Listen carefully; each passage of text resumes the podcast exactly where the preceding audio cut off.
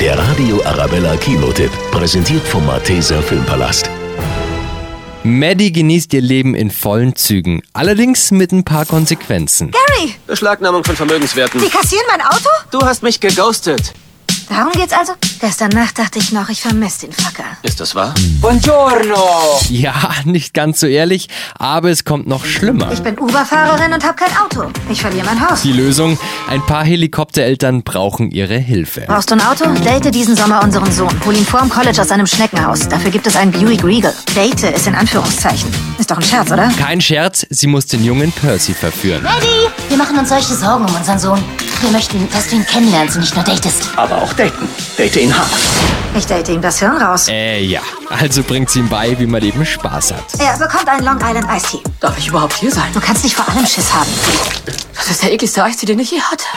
No Hard Feelings, eine richtig schöne Komödie. Also raus aus der Hitze, rein ins Kino und sich von einem schönen Film berieseln lassen. Viel Spaß! Der Radio Arabella Kinotipp, präsentiert vom Malteser Filmpalast.